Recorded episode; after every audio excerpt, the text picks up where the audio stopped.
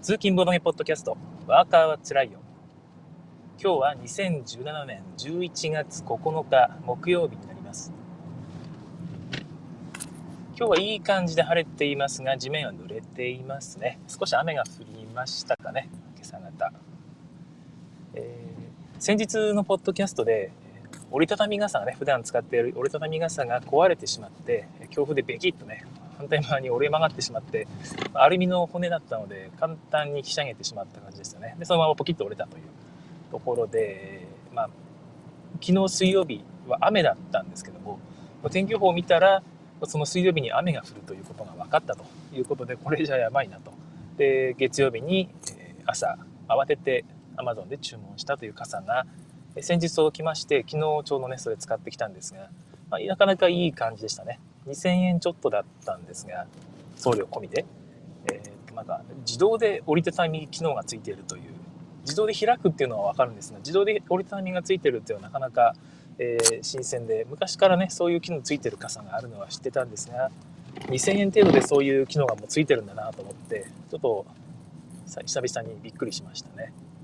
はい、質はまあ中国製というのもあって、まあそこそこかなという感じだったんですが、一応日傘にもなるということで、またなくさないようにね 気をつけていきたいと思います。傘はね、なくしちゃうんですよね。折りたたみ傘はずっとカバンに入れっぱなしで、普段から持ち歩こうかなと思います。まあ、車にも積んでおきますしね。はい。えー、昨日、あの、なんか、軽く話した、米アマゾンで、えー、なんか、セールをやってると。で、クイーンゲームズのゲームいくつかがめちゃくちゃ安く売ってて、で、ワームパーティーと、えー、もう一個、バナナパーティーっていう二つちょっとね、欲しいなと思って、両方とも5ドル後半だったの、5ドル、5ドル、5.9ドルとかそんなもんだったんですよね。5ドルの後半ぐらいだったんで、えー、欲しいなと思ったんですが、合わせ買い商品だったと。合計25ドルいかないと買えませんよということだったので、いや、これは、えー、何を合わせて買おうかということを今日の夜、あ、昨日の夜、まあ、頑張って探したわけです。で、いくつか候補があって、で、そのうち、最終的に決まったのが、あれあれなんだっけなあれ何にしようとしたんだっけちょっと忘れてしまったな。14ドルぐらいの何かを一緒に合わせ買いして、まあ、それでなんとか30ドルぐらいいくなと思ったんですよね。あら、本当に忘れてしまったな。今さ、この話をしようと思って、えー、朝用意していたのに。あーっと出てこないぞ。これが10、まあ、まあ、それは14ドルぐらいだったんですが、普段だと10、まあ、20ドルぐらいするのかな。ちょっと安売りで、それはセール対象じゃなかったんですよね。で、日本で買うと、えっ、ー、とね、あ、思い出した思い出した。えっ、ー、とね、フライングキウイ。フライングキウイ、キウイが、えっ、ー、と、まあ、15ドルぐらいで買えるということで、合わせ買いで買おうかなって思ったんですよね。19ドルぐらいだったかな？ちょっと忘れ何しろその安くないんだけど前から欲しいなと思ってたので、えー、一緒に買おうと思ってで日本で買うとフライングキウイはだいたい4000円ぐらいしますから何しろ今品切れで出回ってないですしよしこれに決めようと思ってでカートに入れてまあなんていうか最後のところ生産のところ行ったんですよ。そしたら、まあ、送料別に予測してなかったわけじゃないんですけど改めて20ドルって言われるとえー、まあ、合計が今30ドルぐらいですよね。だから18ドルぐらいだったのかな、キウイ、フラインキウイは。で、合計が30ドルに、えー、送料20ドルで50、もうちょっと言ったのか、56ドルぐらいって言われたんですよ、とにかく。合計が。で、これ6000円ぐらいだなと思って、1個あたり2000円かって思った時に、あれ、俺これ、もし近所の店でこれ2000円で1個ずつ売ってたら買うのかなと思って、あら、買わない、買わないかもって思っちゃったんですよね。そこでふと、ね、我に返ったというか まあ、フライングクイーンが2000円だったらまあ間違いなく買うので、まあ、これが例えば、そうですね、3000円、3000円なら買うかな、どうかな。うん、まあ何しろその、そこまで欲しいものじゃないのではということに、結局、ふと気づいてしまって、でおおっていうその何のために俺はこんなに苦労っていう感じだったんですが、まあ、そこで買うのやめました。はい。結局値段で買うものっていう値段が理由で買うと遊ばないんですよね。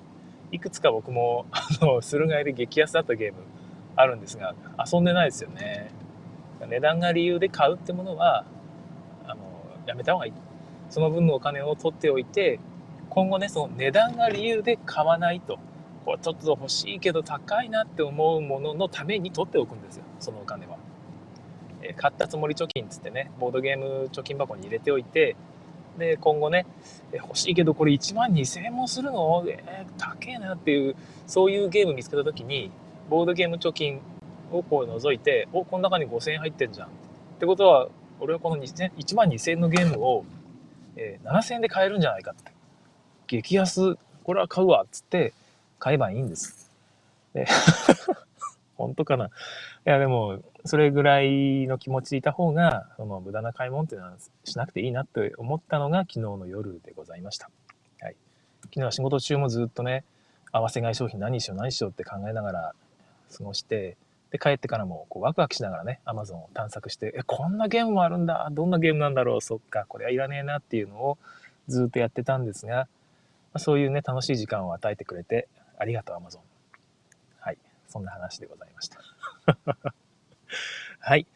えー、っとですね昨日の前回のテーマがエピソード10ですね。エピソード10のテーマがボードゲームを手放すということ。ということでお送りしてきたんですが主にボードゲームを手放す時のハウツーですね、どのサイトでどのサービスを使って売ればいいか。またあのこういう場合は、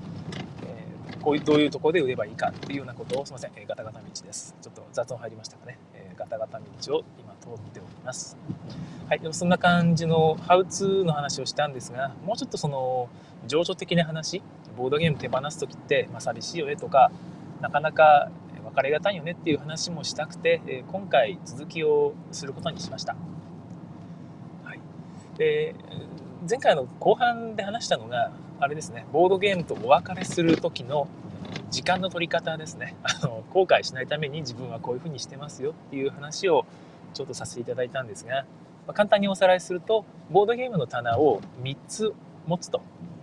で3つ持っててえ第1軍、1軍、2軍、3軍っていう棚を持ってて、3軍の棚は棚っていうよりはもう押し入れの段ボール箱なんですが、え1年遊ばないと2軍に落ちると。で、さらにその1年、2軍の棚の中で1年後に見て、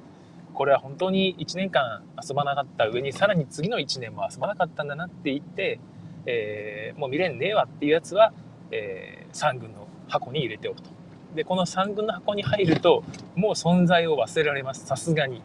で3年後ぐらいとか、えー、まあいい感じで見たりしてああもうこれいらねえなっつって、えー、ある時にまとめて売るという感じの売り方ですね、お葬式人間のお葬式とかもねそういう感じで実はあれってその亡くなった方のためにやってるんじゃなくて残された方のためにやってるんですよねお葬式って忘れることも大人間大事なんだけどなかなか綺麗に忘れるって難しいのであの、まあ、そういうふうな感じで儀式ですね、えー、1周期、えー、2周期3周期みたいな感じでなんか期間を区切って何回かこう思い出してあげると。で思い出すということが逆に忘れるための良い契機になるんだなっていうのが僕はあのああいう儀式見てて思ったことがありまして。で、まあ、同じようにボードゲームとの別れもね あの同じ同列で語れるもんじゃないんですが、まあ、そういう感じでお別れきれいにできればいいなと思っています。最近は2軍の棚からも直接駿河屋さんに旅立っていくことが多いです、それで前回うまくいかなかったのがエイジ・オブ・エンパイア3ですよね。あれが残念だったなと思うんですがじゃあその2軍の棚にいるものがもう一回そういう、まあ、せっかく戻ってきたんなら遊ぶかとなるかというとまあなかなかならないんですよね。やっぱりさすが2軍にいるだけはあるという。2軍から1軍に戻ることってねたまにあるんですけど、まあ、やっぱり基本的にはあの新しいルーキーがねやってくるんで1軍にガンガンガンガンやってくるんで、まあ、そいつらに場所を取られてしまいがちです、はい。えー、最近お別れしたボードゲームをいくつか挙げますね、えー、安倍カエサル。アベカエサルは、まあ、名作と言われているレースゲームですね。手札、サイコロを使わずにやるすごろくみたいなゲームでちょっとその相手の進路妨害ができたりするマイルドなレースゲームなんですよね。でプレイもサイコロじゃなくて手札でやっていくので何ていうのかな。運ゲー感もあんまりないと、まあ、運要素だいぶ高いんですけどもカードを引いて自分の各自自分のデッキを持っていてそこから引いてその分プレイして進むという形のゲームですね。で、まあ、名作と言われていて6人まで遊べて、えー、良いゲームだってことで割とねレアゲー扱いされていたりもするんですが実際は意外と海外でも手に入りやすいゲームに今はなってるんじゃないかな。まあ、それがなんかね6000円ぐらいで売れたので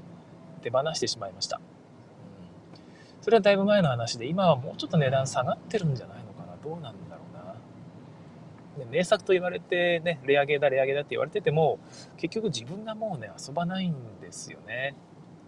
同じようなゲームだったら僕フラムルージュの方が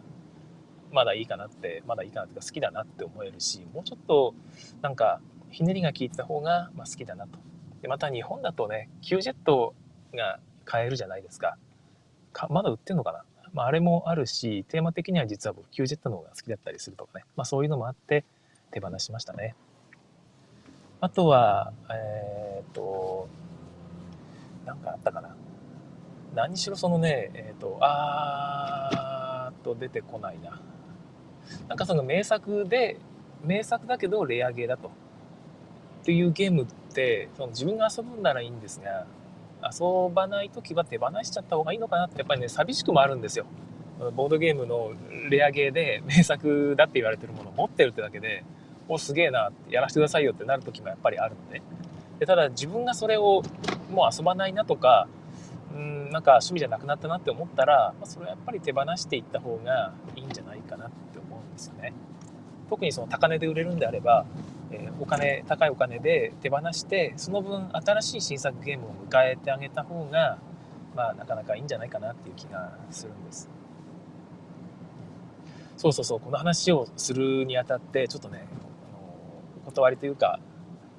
先に謝っておった方が先に言ってもうだいぶ話した後なんですけどいいなと思ってるのがそのやっぱりボードゲームをお金に換えるとでお金お金高い値段で売れた方がいいでしょみたいな話をするとどうしてもこの人からあいつはなんかね 金の亡者だとかこんなケチケチすんなよとかねなんかなんか貧乏くさいわみたいな反応をちょっといただくことがあるんですよね。そこまでして金にこだわるのみたいなのが あるんですが、ま前回の冒頭でも言った通り僕はこれをねゲームとして楽しんでるっていうのも一つあるんですけども、えー、それ以上に何て言うのかな？ボードゲームを手放すということに何て言うかもうちょっとその価値を持ちたいなっていう考え方もあると思うんですよね。えー、持ってるゲーム特に気に入ってたゲームを1000円ぐらいで手放してしまうっていうのも、まあ、もちろんありだと思うんですが1000円でそれ手に入れた人は果たして大事にしてくれるのかなって思う時もたまにあるんですよ。えー、ある程度の価値があると。で、それを適正な価格で譲ってもらった時に、やっぱり大事にしようって思うと思いますし、で、まあ、こっちもね、譲った方も気持ちがいいというか、まあ、その価値を認めてもらったっていう嬉しさがあるっていうのもあると思うんですよね。まあ、いろんな考え方があるということで、まあ、なんとかね、その不快に思う方は申し訳ないと思うと同時にどうか、ね、ご理解いただければなと思います。えー、しようかなって思ったきっかけが、卓上遊戯の快楽という大変面白いポッドキャストがあります。これ福井の鳩さんとあと、え、富山の YSK さんがお二人でやってる番組で、こんなあのこの番組みたいなダラダラした おしゃべりではなくてしっかりとテーマを決めて、え、話すゲームタイトルの内容も最初に決めて、え、ガチッとねあの深い知識と考察でお話しする素晴らしい番組なんですがそちらでちょうどそのボードゲームを手放すというテーマでお話しされてたんですよね。でそれを聞いてああこれはすごいいいテーマだな自分も話そうかなって思ったんですが、まあ、その中で YSK さんがとても良い話をされていたんですよ。えー、ボードゲームじゃなくて時計のコレクターの話なんですけどもその時計のコレクターの間では時計を持っていると中古の時計ですねコレクションで、まあ、中古市場とかで手に入れた時計もしくは新品でもいいですね購入した時計っていうのは基本的には、えー、市場から今自分が一時的に預かっているんだという考え方をするらしいんですね。まあ、別に全員かどうかは別にしてそういう考え方をする人がいると。え時計っていうのは、まあ、まあ、何十年ってこう持っていくものですから手放してもまだ綺麗に動くと。でそれをまた別の人が受け取って、えー、まあ、それを、ね、一時的に身につけたりとか所有したりっていう所有してるね、えー、その満足を得ると。でもただ新しいまた新しい時計をねそれが中古で見つけた気に入った時計を買う時にこれまでの時計に別れを告げてまた市場にお返しするという考え方ですよね。そういってオーナーがね次々と変わっていきながら、えー、まあ、受け継がれていくと。だから大事にしなきゃいけないし、えー、その自分だけのものじゃないんだよという考え方ですよね。あれは僕はあの素晴らしいなと思って聞いてて、えボードゲームはそこまでそのスパンの長い息の長い寿命の長いものではないとは思うんですが、ある程度20年ぐらいはね、持つ時もありますし、まあ、短いスパンで見れば、まあ、人の手を渡っていくという考え方に違いはないなと思って、まあ、今持ってるボードゲームも、ま大事にしながら、ま、別にね、えー、遊ばなくなったら棚の肥やしにするのではなくて、また別の人にね、持ってもらって、で自分もまた別のお金で自分、新しいゲームを買うと。で新しいゲームのオーナーになり、次の人に渡っていくっていうねこういう流れができていったら、まあ、すごく良いことだなと。それを聞いててねほっこりしましたね。なんか、えー、思いました、はい。えー、そんな感じでボードゲームとの別れっていうのも、えー、根性の別れではないかもしれない。ひょっとしたらねあの駿河屋に売ったゲームを東京に遊びに行った時に別の人に遊ばしてもらってこれ俺の俺がシール貼ったゲームじゃんっていう、ね、出会いなんかもねあったりするかもしれないですよね。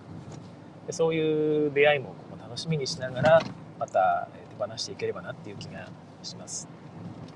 なんか最後の締めみたいになったんですけども全然 締めるつもりはなくてですね、えー、もうちょっと話をしていこうと思います、え、自分がボードゲームを手放すにあたって今一つ壁にぶち当たっています。なんかゲームどんどん手放せばいいよって思いながら一つどうしても手放せないゲームがある一つというか別に一つじゃないんですけど、え自分がボードゲーム始めた頃に手に入れたゲームで、えー、イスタリのシラっていうゲームがあるんですよ。えー、SYLLA かな？シラっていう、なんか、えー、ローマ帝国時代の有名な、ななんていうのかな、えっ、ー、と、行政官？なんて言うんでしたっけ？ああいうの。ちょっと忘れましたけど、その、評議員か。評議員みたいな、評議員制度でローマって確か運営されてましたので、その有名なそういう人の名前らしいんですが、まあ、そんな感じでなんかいろんな人の力を身につけとかね力をこう味方につけながらうまいこと権力を握っていく系のゲームなんですけども面白いと思うんですよ。っていうのは最近やってないから面白さを思い出せないんですが、えー、そのでもちょっとね地味かなって思うところがやっぱあって、最近は全く遊んでないです。でそれを遊ばしてもらったのがボードゲームを始めたばっかりの頃なんですよね。でハトさんに遊ばしてもらってご多分に漏れずであの頃は本当に何でも面白くてわあもうこんな素晴らしいアートワークでアートワークはそうそうそうあの僕が好きなアーノルド・デマクトなんですよね。でこれは欲しいと思ってでアマゾンドドイツアマゾンか。当時のドイツアマゾンって14ユーロでいくらでも送ってくるんですよ。送料固定で。だからそこで見つけてでこれは買うしかないっつって他のゲームと一緒にまとめて買ってでも和訳がないからなんか寂しいじゃないですか。ルール忘れちゃったらできないなと思って覚えてるうちに全部和訳に落とし込もうと思って、えー、和訳を作ったと。でその時にこのボードゲーム界で当時から有名だった和訳の和訳の神和訳神ゴッド神と言われていた、えー、長峰さんですね。長峰さんのスーパー和訳が他のゲームで見た時にすごい綺麗なんですよね。すごい綺麗に作ってあって既存の英語の PDF のテキスト部分を全部消してで日本語に置き換えたっていうやり方をしてるんですよ。であのやり方すげえなと思って自分も真似してみようと、えー、そのシラの PDF 英語 PDF 探してきて、えー、テキスト全部抜いて日本語を探し込むっていうことをやったらすごく大変だったんですけど、まあ、その分満足感も高いですよね。でめっちゃ満足感があって、まあ、これは嬉しい。もうシラーがこれで自分のものになったみたいなねそういう感覚が得られたおかげで今でも手放せないと。もうもうずっと遊んでないですよね。5年ぐらい遊んでないのかな。で今後遊びたいかっていうとうーんうんそこまでして遊びたいのか俺はと。いやおも面白い気もするんですけどね。ちょっと怖いんですよ。久々に遊んでみて当時のその面白かった記憶があれはなんかやっぱりなんていうの勘違いだったのかみたいな。勘違いじゃないんでしょうけど。なんかそのせっかくね自分が頑張って作った和訳もろともねその記憶が汚されるのではないかという大変ナイーブな思いに駆られてまして。いや考えすぎだとは思うんですけどね。だからまあそんなねそこで立ち止まらずに売ってしまえばいいんですよ。手放してしまえばいいんです本当は。でもなかなかその踏ん切りがつかないんですよね。先日この全く同じパターンで一つ壁を乗り越えたのが、サンティアゴ・でクーバっていうゲームがあります。これもこれようやく手放しました、これも同じようにあの、まあ、僕は遊ん買ってあの、面白かったということで和訳を作ったゲームなんですよね。でただこれは確かねあの遊んで逆かな遊んでみて遊ばしてもらって面白かったから買ったじゃなくてなんか面白そうに見えたからドイツアマゾンで買ったんですよね確か。で和訳を作ってみて遊んでみたっていうゲームだったと思います。でで遊んでみたんですけどまあまあ面白いと。っていうのは自分が和訳作ったので補正が入ってるんですね。和訳補正っていうのがあって 和訳した人間はそれを面白いと思わざるを得ないんです。あの苦労して和訳したから。本当に和訳補正って言葉はね他からも聞いたことがあるので多分和訳している人共通の感覚なんじゃないかなと。思います。和訳補正が入ったおかげでちょっと面白く感じたんですがなんか1年ぐらい経ってから冷静に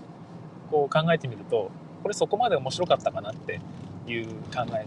になっていや面白かったんですよ。いや面白かったけどそこまで絶賛するゲームじゃないなって思えちゃっていや絶賛するゲームじゃないというかその結局ノットフォーミーだなって思ったんですよね。あ の後で。なんか面白かったけどこれ実はノットフォーミーじゃねえかっていう。俺はこれを苦労して和訳したんだなって認めたくないだけだったんじゃないかっていうことに気づきましてある日ようやく1年ぐらい前に売れました。それもねずっと手放すのが怖かったんですよ。あの苦労が無駄になるんじゃないかみたいな。ちょっとまたガタガタ道をすいません。通ってますね。っていう感じがしたんですが今ようやく手放せたということでそのうちシラも手放せるのではないかなという期待をしております。結局時がね解決してくれるんですよね。時が解決するじゃないな。いや時は解決しない。えっとね棚が解決してくれます。もうある時どうしようもないんですよ。もうもう売るしかねえこれっていうのを、えー、まあ、しみじみと感じて仕方なく手放すと。そのためにこうやって今のうちからお別れの準備をしてるんですね、まあ、そういうことです。本当に棚がねもういっぱいいっぱいでどうしたもんかなと思ってるんですよね。一応でも2軍棚とか3軍棚がちょっと空き始めたのでそちらに少しずつ移動していこうかなとは思ってるんですけども。実際ね2軍棚に行ったらもう遊ばないですよね。2軍棚って押してる中に作ってる棚なのでまあガラッと開けないと目に入らないんですよ。でそういう場所ってちょっと遊びたいと思った時には開けないですからなんかなんか面白いゲーム遊ぼうと思って棚を眺める。それはやっぱり1軍棚になるわけですよね。そのための1軍棚ですから。で一つも2軍棚ってことはやっぱ忘れられちゃうからそっちに移動するぐらいならもういっそ売れなんですよ本当はね。いっそ売ってしまえと。あの2軍棚なんていうそういうめめしいことをしてないで速攻売った方がいい。本当は。とは分かっているんですけどね、えー、まあ、なかなか踏ん切りがつかないという状況です。皆さんどうしてるんですかね。棚が無限にある人なんてそんなにいないはずですからね。いや実際なかなか難しいと思うんですよね、そういえば前回お話しした中に同人ゲームをそのフリマで売るということにちょっと抵抗があるっていうお話をしましたよね。あんまり大っぴらにしていい話じゃないのかもしれないんですけども、まあ、結局、まあ、同人作家さんとは距離が近いのであのフリマで売りづらいと。であのフリマでお前のゲームあいつ売ってたぜってみたいなね。そんな話になったらやっぱ嫌だなっていうものは一つあると思うんで、まあ、なかなか売りづらいねって話をしていたんですがまあそのために駿河屋が一つね選択肢としてあるって話もしたんですけどもちょっと言い忘れてたなって思ったのが自分は例えば果物集めとかスタンプグラフィティとか、え、作ってますけどもあの中古フリマでぜひ売ってほしいなと思います。いらなくなったらそれはやっぱりいらなくなったらって言い方をするからダメなんですよね。結局十分満足できたと。僕はこのゲームから幸せをいっぱいもらいましたと。だからそろそろ他の人にこのゲームの幸せを分けてあげたいんだと。そういうことですよ でそういう考え方で、えー、ぜひまたね次の持ち主にこれを渡してあげてほしいなと思いますやっぱりそういうふうに遊ばなくなったゲーム遊ばれなくなったゲームっていうのは悲しいなって寂しいなと思いますのでいやかわいそうだなと思いますよね。えボードゲームの幸せのためにも、まあ、次の方にこう手渡していってあげてほしいんですよね。ちょっとやっぱ悲しいなと思うのはそのフリマで売ってたよそして売れ残ってたよって 言われると多分ねちょっとショックを受けるんでそれはあのあえて言わないで大丈夫です言わないであげてください。売ってたということを事実すら伝えなくてよいということですね。えー、そのまま、えー、そっとしておいてあげてください。なんかそのフリマで売れなかったら駿河屋に行ってても全然あると思うんですよね。駿河屋さんはそういう点では本当いい仕事してるなと思って別に安く買いたい買いたいてるわけでもないし、まあ、一部は安くやってるかもしれないですがそういうのは売らなくていいですからねっていうやり方があると思います。あと、もうちょっと、最近そのツイッターでやり取りをすることがちょっと増えてきて、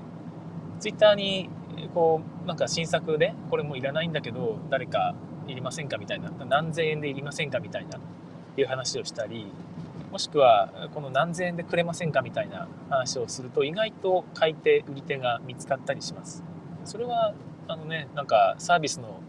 その仲介手数料とか取られませんから、シンプルでいいと思うんですよね。えー、そういうのをやっていければなと思っていてでそのためのサービスにボードゲーマーさんでなんかねできないですかね売りたいリスト買いたいリスト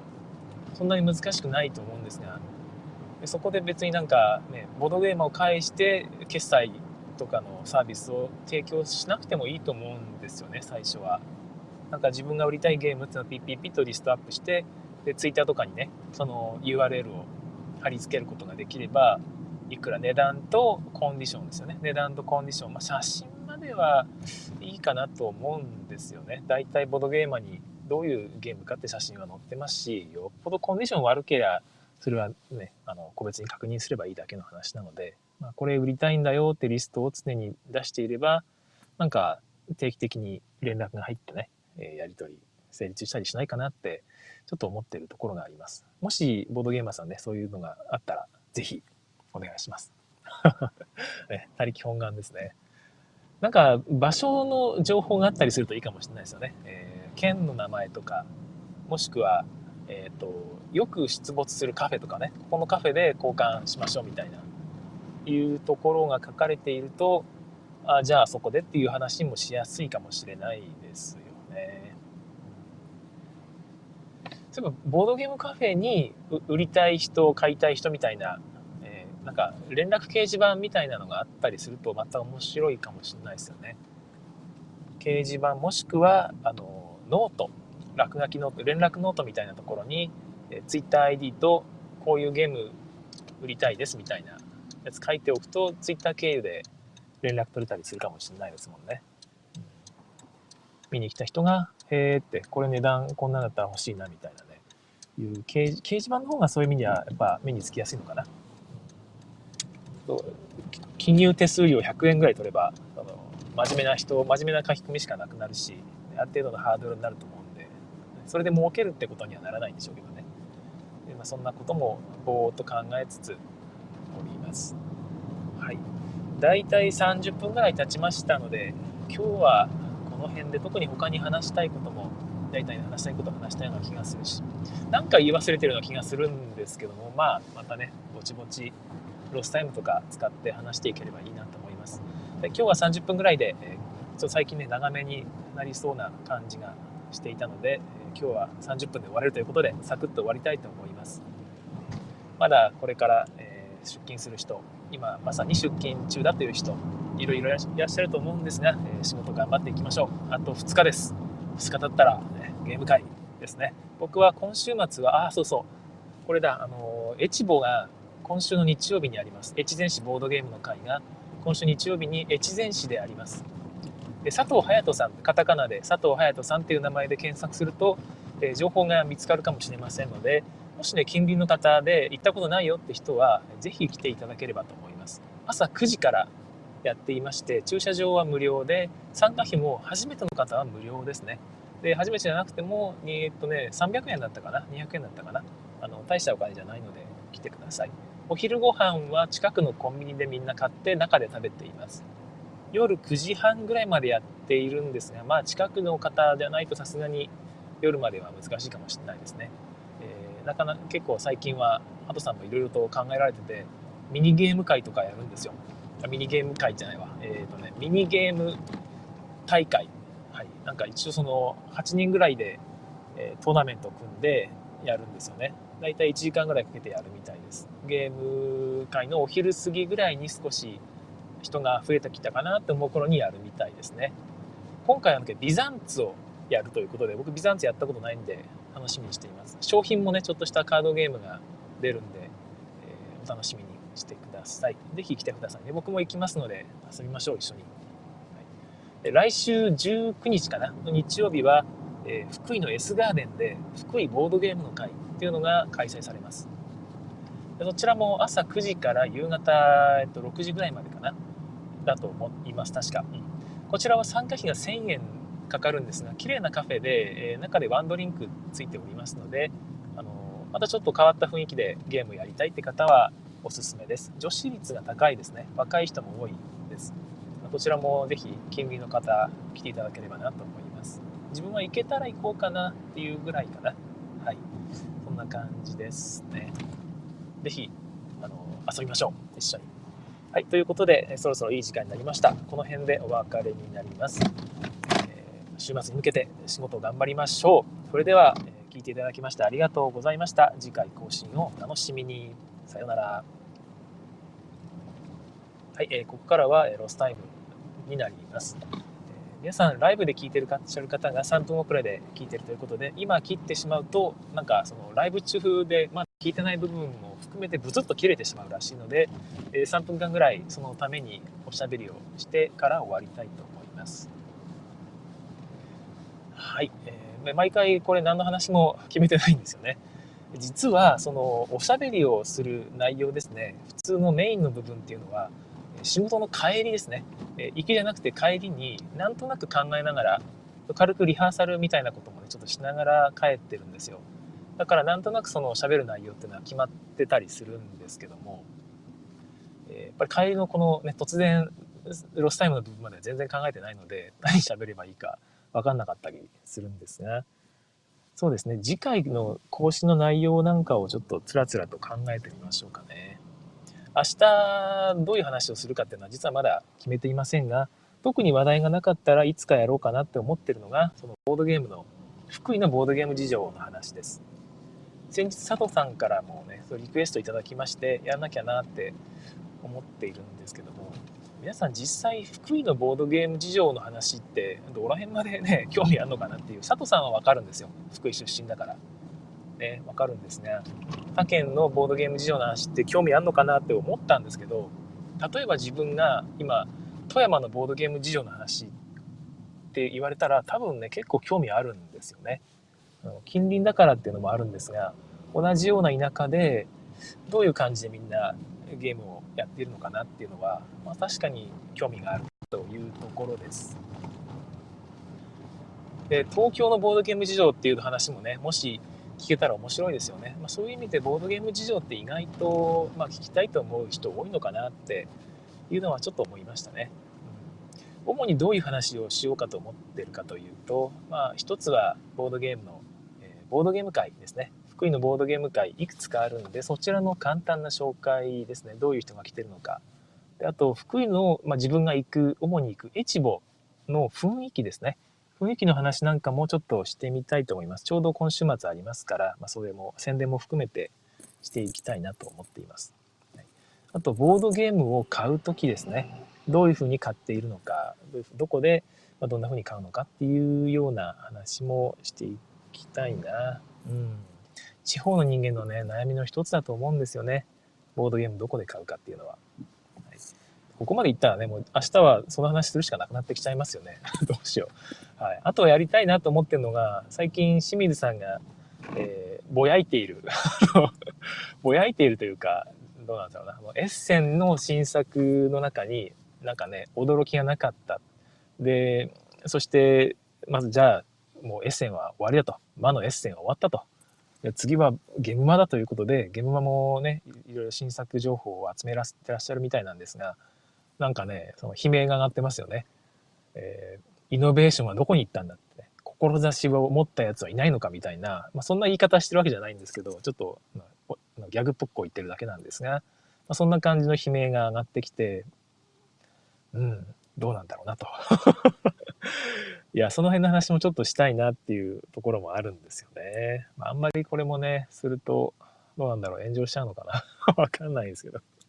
はい。え、まあ、そんなところの話をまた今後していきたいなと思います。で、自分もその永遠にネタ提供できるわけではないので、ぜひなんかね、こういうお話聞きたいなとか、この話してくれよとかいうのがあったら、あの、ぜひお寄せいただければなと思います。まあ、大体3分ぐらい経ったと思いますので、この辺で終わりますかね。では、えー、さようなら。お疲れ様でした。